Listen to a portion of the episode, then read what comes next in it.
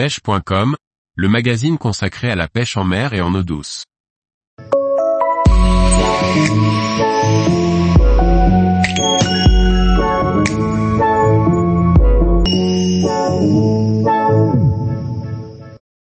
Choisir sa première canne pour la pêche au leurre en eau douce. Par Antonin Perrotte Duclos. Lorsque l'on débute la pêche au leurre en eau douce, il faut choisir sa première canne. Le marché propose différentes marques et modèles dans lesquels il peut être difficile de se repérer. Blanc, longueur, puissance et action, essayons d'y voir plus clair.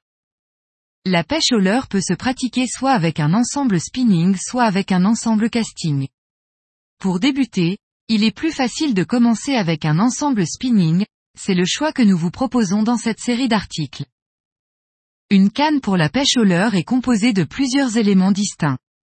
La partie majeure est le blanc, le corps de la canne. Il peut être de différentes longueurs, épaisseurs et résistance. Certains blancs possèdent des actions que l'on dit fast ou de pointe, tandis que d'autres ont des actions plus progressives ou paraboliques.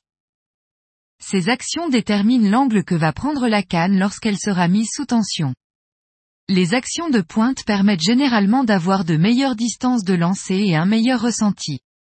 Les actions paraboliques et semi-paraboliques permettent surtout de contrebalancer les erreurs du pêcheur en combat pour éviter de décrocher des poissons trop fréquemment.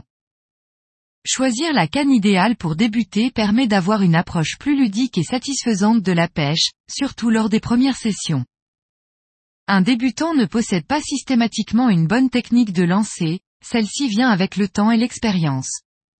Pour faciliter cet apprentissage, une canne avec une bonne longueur, de 2,20 m à 2,40 m permettra d'obtenir des distances de lancer largement suffisantes. La plage de puissance d'une canne est donnée en grammes, elle correspond au poids des leurres que peut lancer la canne. Pour débuter, une canne avec une plage de 5 à 14 grammes ou de 7 à 21 grammes permet de couvrir à la fois des pêches fines pour les perches et les black bass, tout en restant assez solide pour faire face à des brochets de moins de 70 cm. Débuter avec une canne trop puissante en voulant chercher trop rapidement les poissons trophées ne vous permettra pas d'apprendre convenablement l'importance des techniques fines, souvent très efficaces en sauve-bredouille. En ce qui concerne l'action de cette dernière, privilégiez une canne semi-parabolique, bien plus adaptée aux débutants lors des combats avec des poissons qui pourraient être mal ferrés.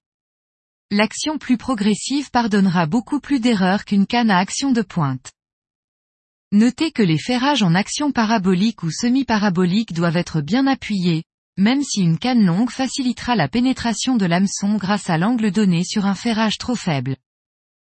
Les perches, black bass et truites sont des poissons qui peuvent se décrocher très facilement, d'où l'intérêt d'une canne qui amortit les coups de tête et les sauts grâce à sa souplesse. Une canne trop raide ou trop puissante pardonne beaucoup moins d'erreurs sur ces poissons. Tous les jours, retrouvez l'actualité sur le site pêche.com. Et n'oubliez pas de laisser 5 étoiles sur votre plateforme de podcast.